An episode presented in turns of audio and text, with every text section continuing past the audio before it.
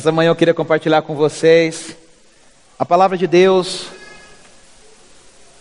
principalmente no livro de Isaías, no capítulo 6, um dos versículos das passagens mais conhecidas do livro do profeta Isaías, no tema da glória de Deus e como isso tem a ver com a nossa vida.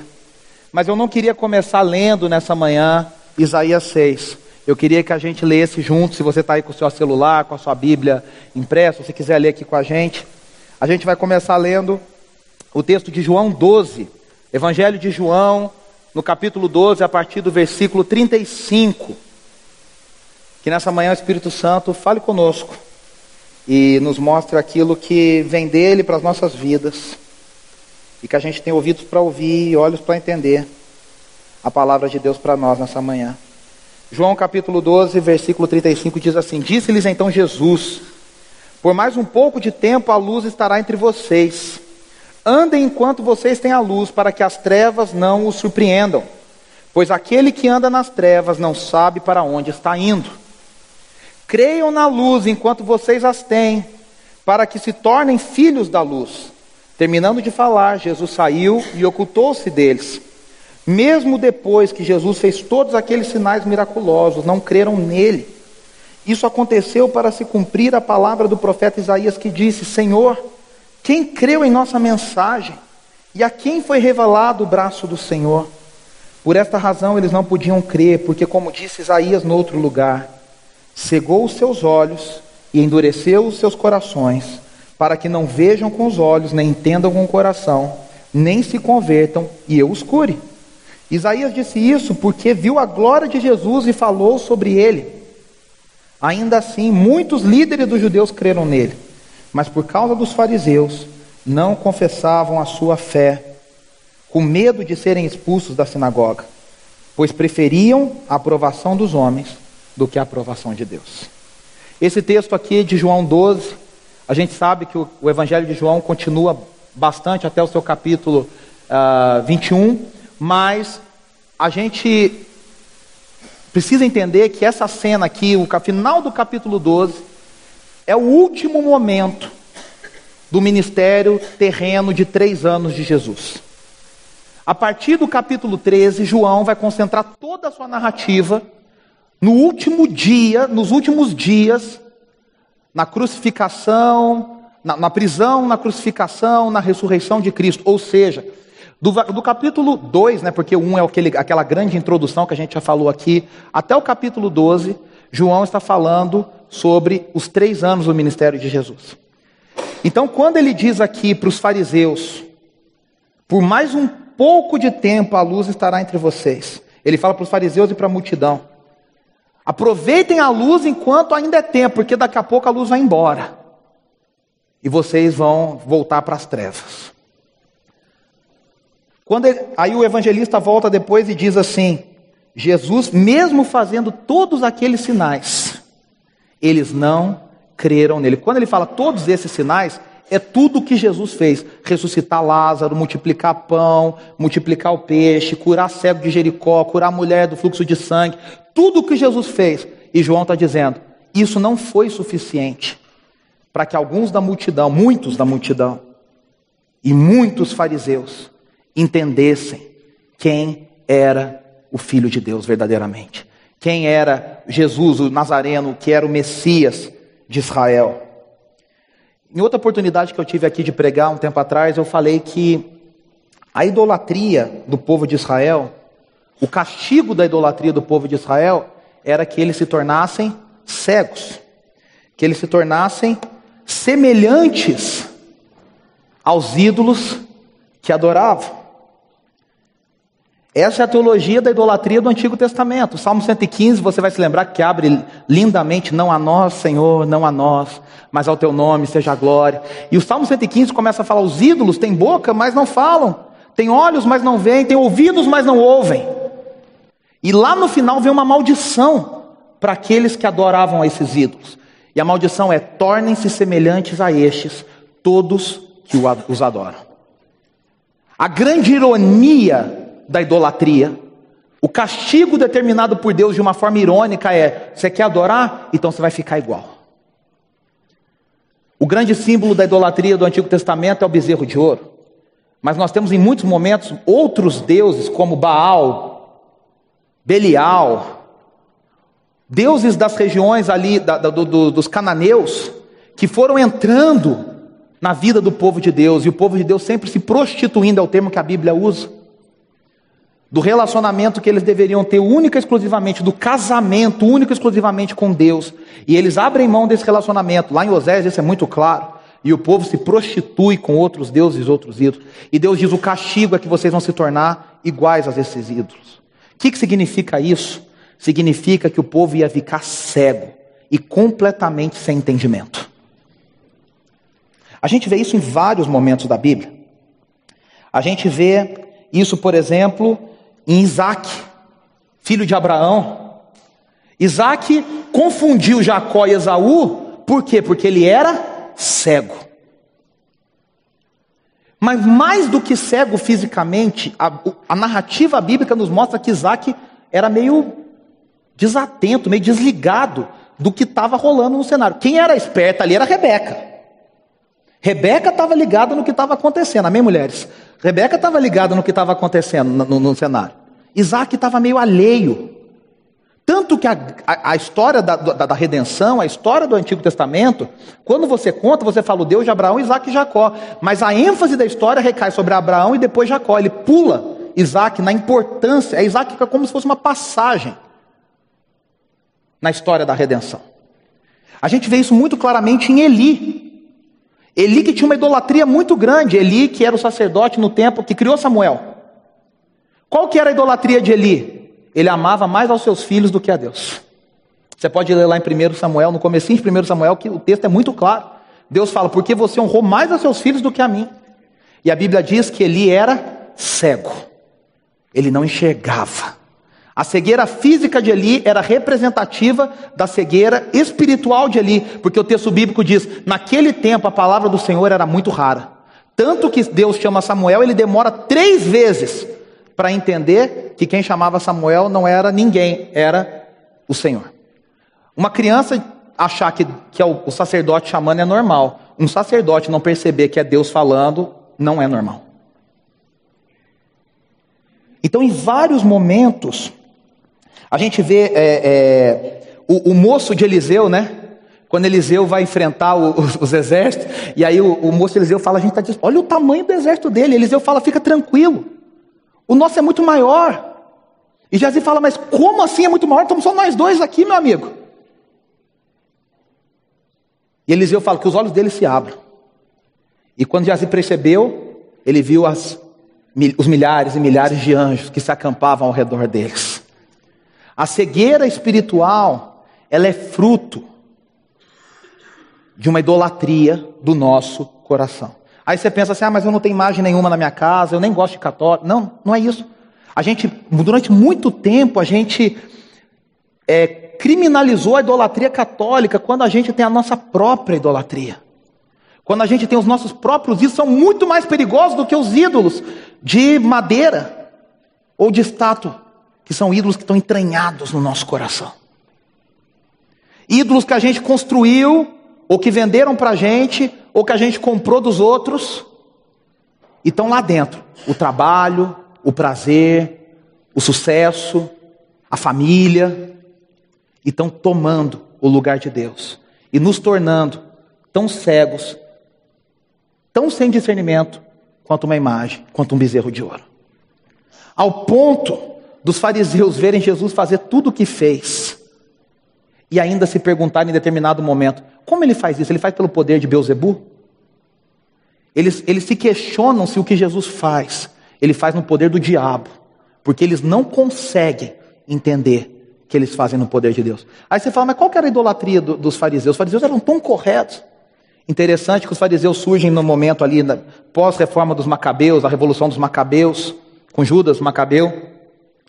E eles surgem no momento para guardar a palavra, a escritura. Eles surgem porque eles estão preocupados que a escritura se perca, que a tradição se perca, que a revelação de Deus se perca.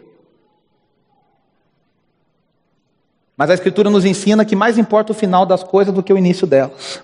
Eles começaram bem Em determinado momento, o coração deles se perdeu e eles começaram a valorizar mais o texto, mais a tradição, mais a tradição oral, mais o que os rabinos ensinaram do que o próprio Deus, a tal ponto de que a tradição deles estava tão distante da tradição, do, do, da, verdade, da verdade do Evangelho, da verdade da redenção, que o próprio Deus andava entre eles e eles não conseguiram reconhecer. Meus irmãos, os fariseus eram o que nós somos hoje, o considerado povo de Deus. Aí a gente acha que Deus está dentro da igreja evangélica. E eu tenho muito medo, muito medo, de que a gente um dia descubra que Deus estava muito longe fazendo outra coisa e a gente estava preocupado com coisas completamente sem sentido. Completamente. Tem gente perguntando. Eu, eu, eu participo de um grupo de pastores no Facebook que, sinceramente, eu tenho vergonha alheia das perguntas que postam naquele grupo. As pessoas estão preocupadas com coisas tão supérfluas, tão supérfluas. Quando na verdade Deus tá, tem uma missão, Deus está agindo, Deus está fazendo, e a gente pode estar tá completamente alheio, porque a gente valoriza mais a nossa denominação, mais a nossa tradição, mais os nossos hinos, mais o nosso culto que eu tenho que vir, porque se eu não for, eu vou ser amaldiçoado. E estamos completamente cegados. E aí a gente chega no texto que eu quero trabalhar nessa manhã, que é o texto famoso de Isaías 6. Vamos ler depois a gente vai voltando pouco a pouco. No ano em que o rei Uzias morreu, eu vi o Senhor assentado num trono alto e exaltado, e a aba de sua veste enchia o templo. Acima dele estavam serafins, cada um deles tinha seis asas. Com duas cobriam o rosto, com duas cobriam os pés e com duas voavam. E proclamavam uns aos outros: Santo, Santo, Santo é o Senhor dos exércitos. A terra inteira está cheia da sua glória. Ao som das suas vozes, os batentes das portas tremeram e o templo ficou cheio de fumaça. Então gritei: Ai de mim, estou perdido pois sou um homem de lábios impuros e vivo no meio de um povo de lábios impuros, e os meus olhos viram o Rei, o Senhor dos Exércitos. Então um dos serafins voou até mim, trazendo uma brasa viva que havia tirado do altar com uma tenaz. Com ela tocou a minha boca e disse: Veja, isso tocou os seus lábios, por isso a sua culpa será removida, o seu pecado será perdoado. Então ouvi a voz do Senhor conclamando: Quem enviarei? Quem irá por nós? E eu respondi: Eis-me aqui envia-me. Ele disse: Vai, diga a este povo: estejam sempre ouvindo, mas nunca entendam. Estejam sempre vendo e jamais percebam. Esse versículo final é o versículo que João cita, que Jesus cita, e João evangelista cita, ao se referir à cegueira de Israel nos tempos de Jesus. Vejam, mas nunca entendam. Ouçam e não percebam. Nós percebemos aqui que Isaías recebe a mensagem de condenação de Israel. Logo viria o exílio babilônico, depois o exílio assírio, pela idolatria de Israel. Mas vamos voltar aqui, a gente vai ver aos poucos.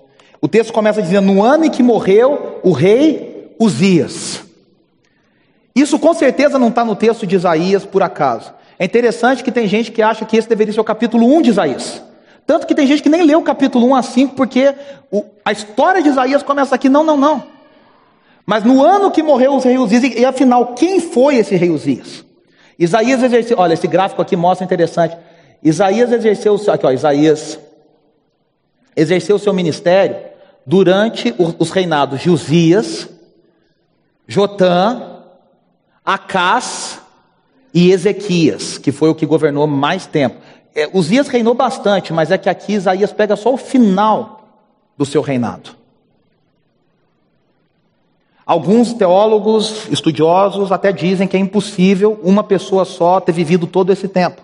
E aí eles defendem que existem vários profetas Isaías no sentido de que são mais de uma pessoa na mesma escola, no mesmo espírito, na mesma missão, cumprindo esse chamado que a gente conhece como profeta Isaías. O fato é que Isaías pegou quatro reis, desses todos, ah, a gente sabe que dos reis de Judá e dos reis de Israel, dá para a gente contar nas mãos, literalmente, os reis que foram tementes a Deus. O resto só fez iniquidade e um pior do que o outro. Um abismo chamando outro abismo. Desses todos, o melhor deles foi Ezequias. mas que no final da sua vida, por uma falta de discernimento, abre as portas para a Babilônia, para depois a Babilônia vir e roubar tudo do povo. Mas afinal, quem foi Uzias? Uzias começou a reinar no lugar do seu pai Amazias, que morreu muito cedo. Uzias tinha 16 anos quando começou a reinar. Você que tem filho, um filho adolescente, pensa o seu filho com 16 anos, reinando sobre um povo, sobre uma nação. Que dificuldade. O que, que esse menino fez? Orou. Ele, ele falou: Deus, eu estou desesperado, eu tenho 16 anos, tenho que governar sobre o povo, eu não sei o que fazer, não tenho ideia do que fazer, me ajuda. E sabe o que é interessante? Deus responde a oração de Uzias, porque Uzias se colocou debaixo da bênção de Deus. E a Bíblia diz que o reinado de Uzias prosperou, Israel aumentou as suas fronteiras, Uzias criou armas militares, ele melhorou a infraestrutura da terra de Judá e da terra de Israel, da terra de Judá, né, onde ele governava. Uzias teve todo um, reinado abençoado. Mas em determinado momento, a história vira. E a Bíblia diz que o reino, lá em 2 Crônicas, depois você pode ler 26, de 1 a 5, depois o versículo 16, diz que Uzias fez tudo o que era bom. Mas quando ele viu a bênção de Deus, o coração dele se elevou. Ele falou: Gente, eu mandei bem. Eu sou um bom rei, o povo está prosperando. Nunca antes na história desse país houve uma coisa tão maravilhosa como essa. Eu sou o cara.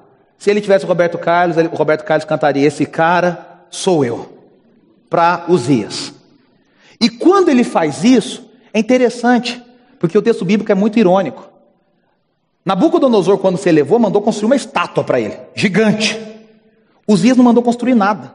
Uzias, quando se elevou, sabe qual é a primeira coisa que ele vai? Ele vai para o templo. Você fala, como é que é isso? O cara se eleva e vai adorar a Deus? Mas aí que está o problema. O que, que ele fez? Ele resolveu ocupar um lugar que não era dele. Ele resolveu fazer a função do sacerdote.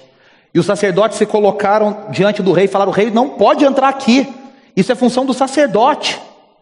Ele falou: sai daí, eu sou o rei. Eu posso tudo. Em outras palavras, você sabe com quem você está falando? E aí a Bíblia diz que naquela hora que o coração de Uzias se elevou em orgulho, estourou na testa dele lepra. A lepra no Antigo Testamento é símbolo de pecado. O orgulho que estava dentro agora estampou para fora. E Uzias, a partir daquele momento, teve que ser recolhido e morreu completamente isolado, porque ele não podia governar sendo leproso. Nem mesmo o rei podia governar sendo leproso. O seu filho tem que assumir muito mais cedo, mas Uzias ainda era vivo e ele reinou, esse período dele foi de 52 anos. Em 739 a.C., Uzias morre. E aí a gente vê que Isaías vai linkar e vai dizer: No ano que morreu o rei Uzias, eu vi o Senhor assentado num alto, num trono alto e exaltado, e a aba de sua veste enchia o templo. A gente sabe que quando morre uma pessoa muito importante, principalmente um presidente, um, um mandatário, um rei, existe uma grande comoção.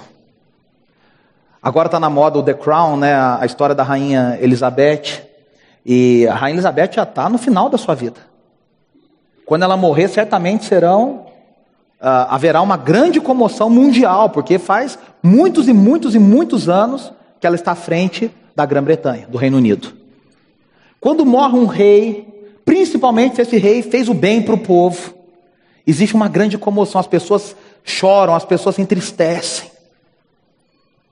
E é interessante a gente perceber que, bem no ano, no momento que Uzias morre, Isaías tem a visão do trono de Deus. E ele vê Deus assentado no trono. Sabe o que, isso nos diz?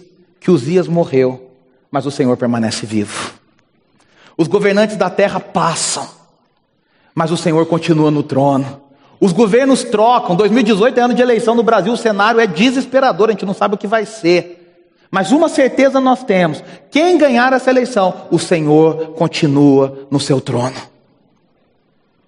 O Senhor continua sentado alto e exaltado. Aqui a palavra Senhor, se você perceber no texto bíblico, se você tiver com o texto aberto, ela é escrita com S maiúsculo, mas o resto é tudo minúsculo. E é minúsculo, N é, é minúsculo, H é minúsculo, o O e o R são minúsculos. A palavra usada aqui é Adonai. Eu vi Adonai sentado no trono, governando as nações. Ele não perdeu o controle da história, ele não ficou desesperado, ele não falou: agora Uzias morreu, o que, que eu vou fazer? O Senhor continua sentado no seu trono. Amém, meus irmãos?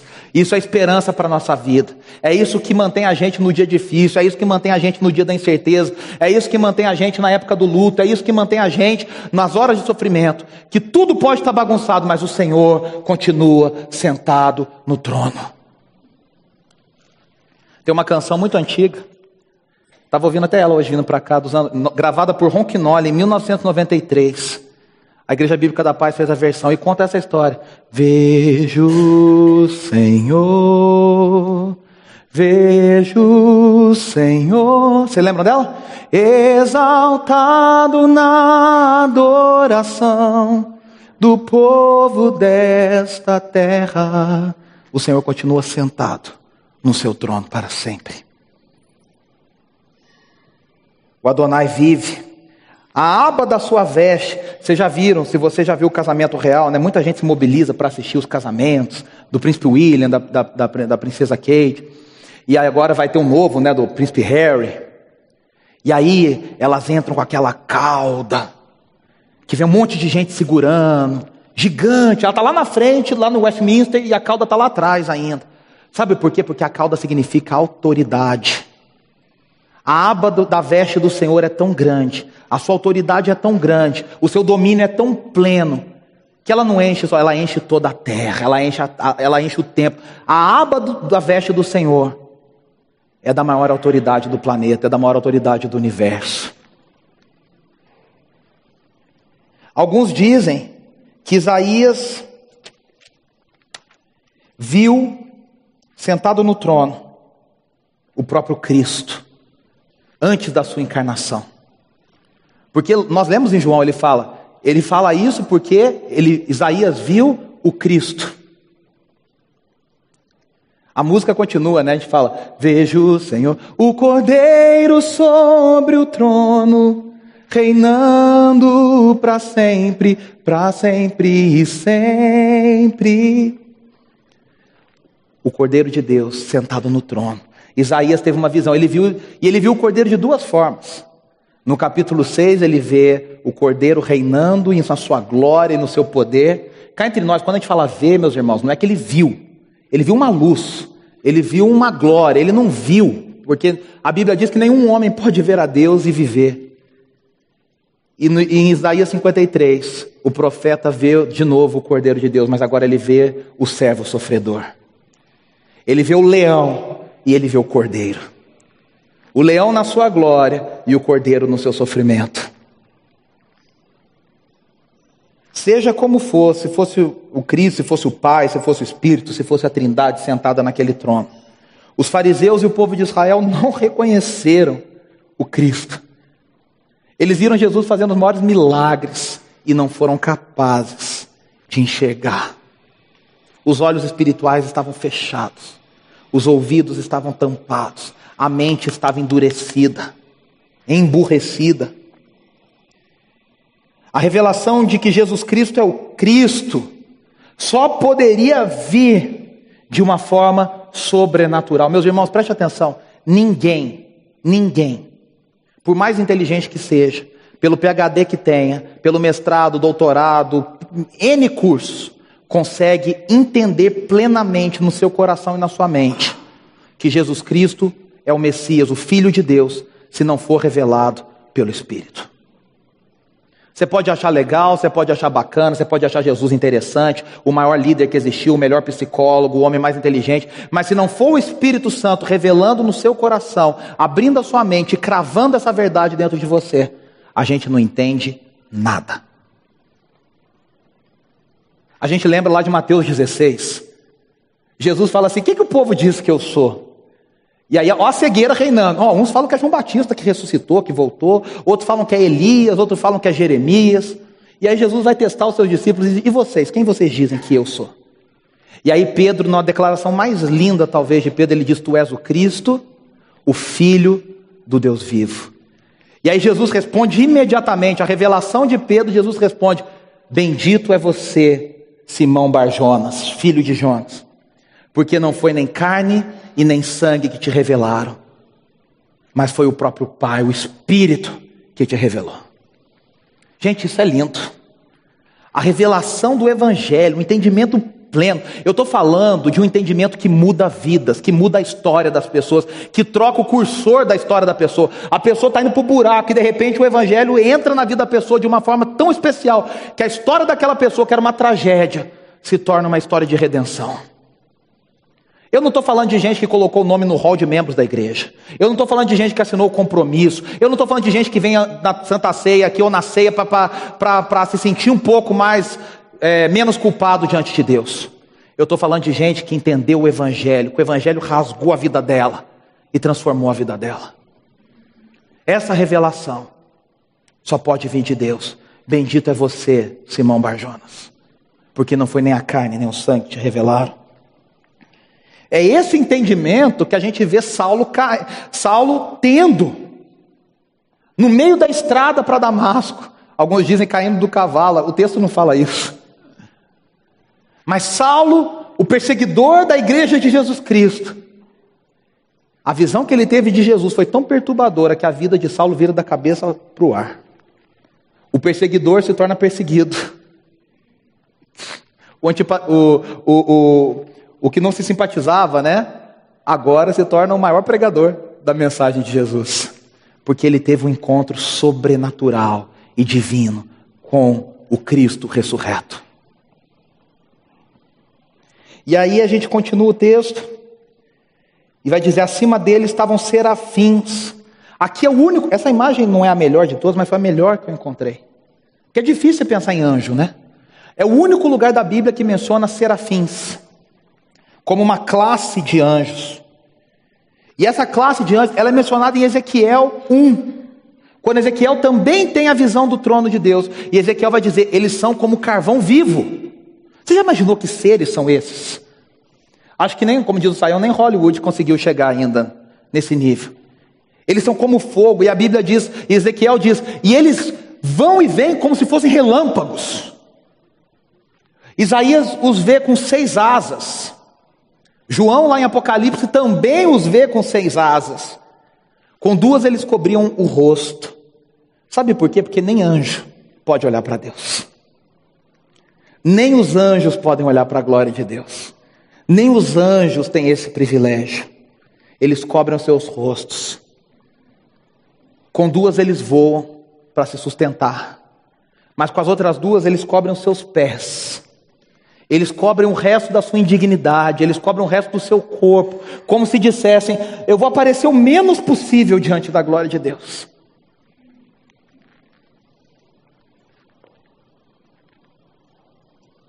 Quatro asas são dedicadas à adoração: o rosto e os pés, humilhação, quebrantamento. Duas asas eles voam. Isso nos mostra que existe uma prioridade na presença de Deus para a adoração, para o quebrantamento, para a humilhação. E o que, que esses serafins faziam? Eles proclamavam uns aos outros, dizendo: Santo, Santo, Santo é o Senhor dos exércitos. A terra inteira está cheia da sua glória. De novo, as abas das vestes e a glória é a mesma coisa. A terra inteira está cheia da sua glória. No hebraico, quando se queria reforçar algo, eles não tinham negrito, né? A gente coloca negrito, a gente coloca marcador de texto, a gente faz o que for. Eles repetiam duas. Quando Jesus diz em verdade, em verdade vos digo, ele está querendo, preste muita atenção no que eu vou dizer. Agora, quando se fala três vezes, é para dizer assim, para o universo, e escuta o que eu vou dizer. O Senhor é santo. E existe uma dificuldade muito grande da gente definir o que é a santidade de Deus. Se eu pudesse te dar uma definição, eu diria que a santidade de Deus é o que faz Deus ser Deus. É o que separa Deus das criaturas. Deus, o ser glorioso, soberano, único. Ele é santo. Ele é indescritível. Ele é único, inigualável. E aí Isaías fica desesperado. Interessante que aqui quando fala santo, santo, santo é o Senhor, no teu texto está escrito Senhor, tudo maiúsculo. Porque aqui os anjos já usam o termo Yahvé. Eles não usam mais Adonai, agora eles falam santo, santo é Yahvé.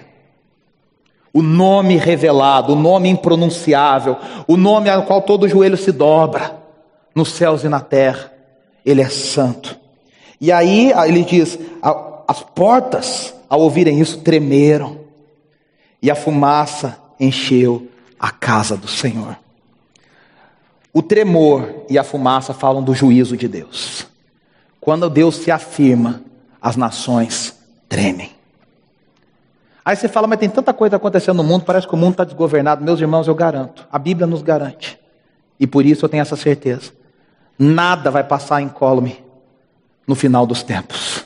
O Senhor vai, vai, vai julgar todas as coisas. Todas as coisas serão colocadas no seu lugar, porque quando o nome do Senhor é proclamado, a terra treme diante dele. E aí Isaías se viu numa enrascada, né? Você já imaginou? Você está lá colocado diante dessa cena, Isaías desesperado fala: Meu Deus, ai de mim, que eu vou morrer.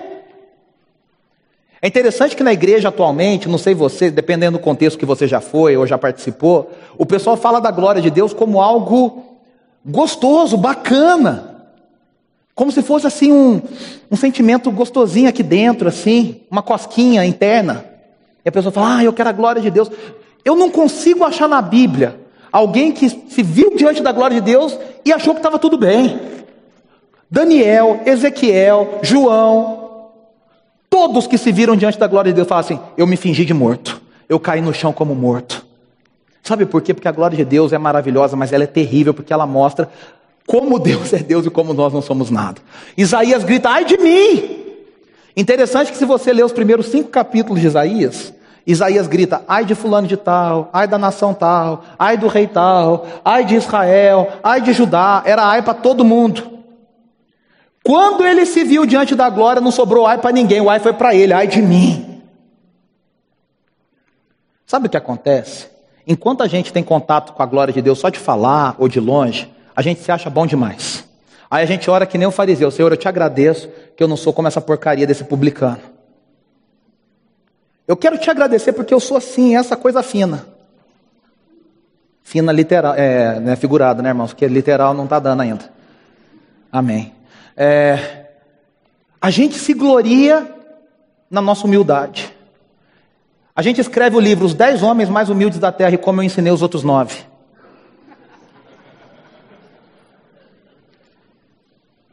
Enquanto a gente está vendo Deus de longe, enquanto a gente está falando, o discurso é lindo, a gente se acha ótimo. A gente vê problema em todo mundo. É fulano que não presta, é ciclano que não sei lá o que, é o louvor que é muito alto, é o pastor que fala baixo, é a luz que está meio escura, é não sei quem lá que não sei o que, é minha mãe que falou aquilo, é meu tio que falou não sei lá.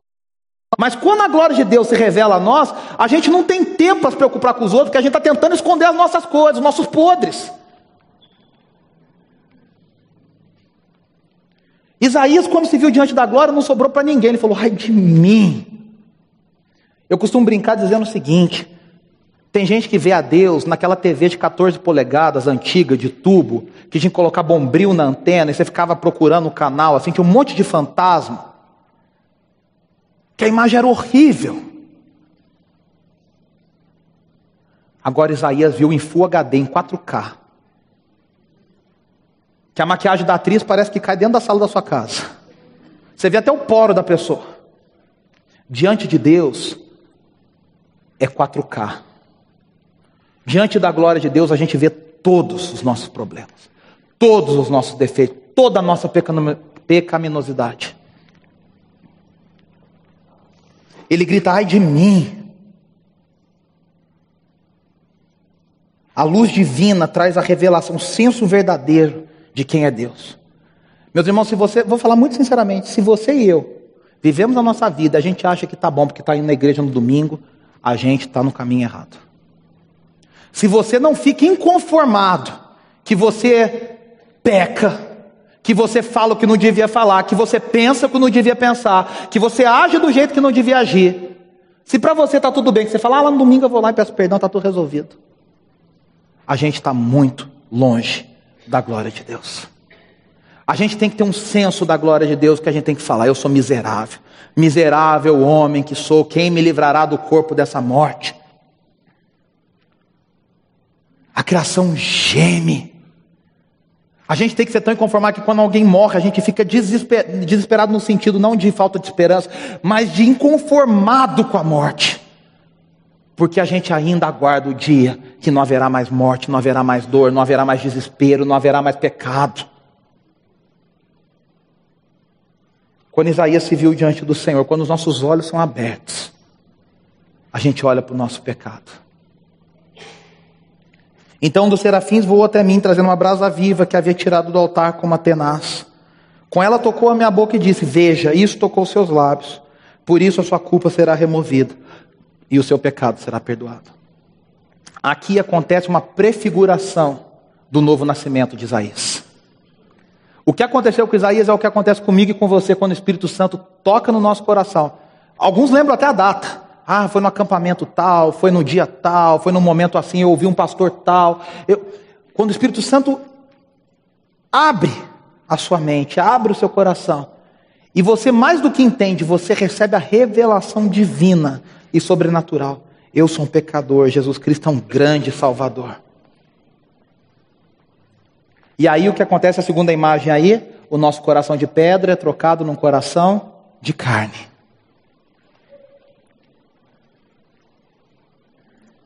Só quem nasceu de novo. Só quem experimentou a purificação. Aí você fala, mas quem foi purificado não peca nunca mais? Não é isso. Mas o coração é trocado. A gente ainda luta com o velho homem. Mas quando o coração é trocado, quando o novo nascimento é experimentado, acontece isso aqui a gente ouve a voz do Senhor. Perceba que Isaías não ouviu o Senhor falando nada, até esse momento. Quem falou santo, santo, santo eram serafins entre eles. Quando Isaías é tocado pela brasa do altar de Deus, aí então ele passa a ouvir a voz do trono. E Deus diz, ele escuta a trindade dizendo: Quem enviarei? Quem há de ir por nós? Lembra lá de Apocalipse? Quando o anjo diz assim: Aquele que tem ouvidos para ouvir, ouça. Sabe o que, que isso conta para gente? Que o Cristo ressurreto está falando, mas poucos têm ouvidos para ouvir. O problema não está na boca de Deus, o problema está no ouvido de quem ouve. Deus falou no seu trono e um homem em Israel ouviu. Quantos de nós estamos ouvindo o clamor de Deus. Sabe por que, eu digo isso? Quando a gente escuta o clamor de Deus, meus irmãos, a resposta é clara. A gente se envolve na missão de Deus. Isaías, na hora, ele que se sentindo um lixo, ele que se sentindo o homem mais pecador da terra, ele escuta o clamor de Deus e ele diz: Eis-me aqui, envia-me a mim. Pode mandar que eu vou. E se você pensa que o chamado de Deus é glamour, é ir para as nações, é viajar, é congresso, é ser tratado bem, isso acontece? Acontece. Mas o chamado de Deus envolve dores, envolve sofrimento, envolve desapego, envolve é, é, negar o seu próprio eu, o, fazer, o não fazer a sua vontade. Se a gente está muito acomodado no nosso lugar, de novo, é porque a gente não tem a visão do trono, a gente não tem a visão de quem Deus é e a gente não escuta a voz de Deus. Sabe por quê? Porque o mundo está clamando. Necessidade tem por todo canto. E aí é interessante que você encontra quem está envolvido, e quem está envolvido está envolvido em muitas coisas. Porque as necessidades são muitas. E Jesus já tinha dito: são poucos os trabalhadores, os campos estão brancos, as pessoas estão sedentas, as pessoas estão clamando, o mundo está em sofrimento, e a resposta do sofrimento do mundo é Jesus Cristo. Só que são poucos que estão ouvindo a voz de Deus falando: a quem enviarei? Com quem que eu posso contar? Com quem que eu posso contar? Quem está engajado na minha obra? Quem que lançou a mão no arado que não olha para trás? Quando na, na, verdade a gente tem um monte de interesseiro falando, oh, Deus, estou servindo aqui, o Senhor me abençoa lá, hein? A pessoa faz uma troca com Deus. Eu servi na turma das nações, agora o Senhor me dá uma ajuda aqui no emprego, para não ficar desempregado. Eu canto na adoração, eu canto no louvor, às vezes lá na minha família lá estão pegando no meu pé, dá uma resolvida lá para mim. Como se Deus devesse favores para a gente. A gente não entendeu nada. Quando a gente escuta a voz de Deus, a gente não tem tempo para ficar pensando se vai, se não vai, como é que vai, como é que vai. A gente grita na hora, eu vou. Não sei como, não sei de que jeito, não sei se estou preparado, mas eu vou. Eu vou cumprir o chamado de Deus. Por último, ele disse: Vá e diga a esse povo, estejam sempre ouvindo. Olha a mensagem que Isaías recebe para pregar. Pessoal, é o seguinte: vocês vão ouvir, ouvir, ouvir, não vão entender nada. Eu vou falar, falar, falar, mas vai entrar aqui, nem vai, nem vai sair por aqui, porque vai voltar direto daqui. Olha que animador o ministério. Deus podia falar assim: olha, você vai pregar e vai ter um monte de gente que vai se converter. Pessoal vai cair chorando no chão. Acho que né, Isaías nessa hora queria ser Jonas. Para pregar a cidade inteira. Deus já avisa ele: ó, você vai pregar e ninguém vai ouvir. Você vai falar e ninguém vai te escutar porque as pessoas estão cegas. Pois estão todos surdos. Eu coloquei esse desenho aqui para mostrar o seguinte: o ministério de Isaías tem a mesma função do ministério de Jesus. Falar, mas as pessoas não entenderem. Mas por que, que tem que falar? Porque Deus é justo. Para dizer, olha, houve pregação, houve ensino, houve revelação. Que que, essa aqui é a parábola né, da ovelhinha que foi perdida. Por que, que Jesus contava as coisas que contava em forma de histórias? Para dizer, ele diz isso, ele diz, para que vejam, não entendam. Ouvindo, não percebam. Ele falava, falava, falava e o pessoal ficava assim: "Tá, mas e aí?" Os mistérios do reino sendo falados ali e o pessoal, ó, A mensagem de Isaías foi essa: Vai, diga a esse povo, estejam sempre ouvindo, mas nunca entendam. Meus irmãos, nessa manhã, o desafio é muito grande. Se nós queremos fazer parte da missão de Deus, eu tenho certeza que se eu perguntar aqui quantos querem ser parte da missão de Deus, ninguém vai ficar com a mão abaixada. Porque ninguém quer estar longe de Deus. Mas para fazer parte da missão de Deus, nós precisamos nos lembrar, em 2018 ainda mais, que acima de governo humano, acima de forças políticas, acima de dominação, humana, o Senhor está sentado no trono. Quando a sua vida parecer que virou de ponta cabeça, o Senhor está sentado no trono. Quando alguém muito querido na sua família morrer e você achar que tudo acabou, o Senhor continua sentado no trono. Quando uma doença surpreendente aparecer, e eu não estou profetizando, eu estou só dizendo o que acontece, o Senhor continua no trono. Deus continua, o Adonai continua sentado no trono, o Rei do universo, o Rei da história. E somente quando a luz sobrenatural do Cristo ressurreto troca o nosso coração pela atuação do Espírito Santo, é que a gente consegue enxergar e a gente consegue ouvir. E gente que enxerga e gente que vê a necessidade, a missão de Deus, é gente que não tem tempo para ficar apontando para os outros ela aponta para si e fala: Senhor, tem misericórdia, mas eu estou aqui, conta comigo. Porque tem o outro lado, né? Eu quero encerrar com isso.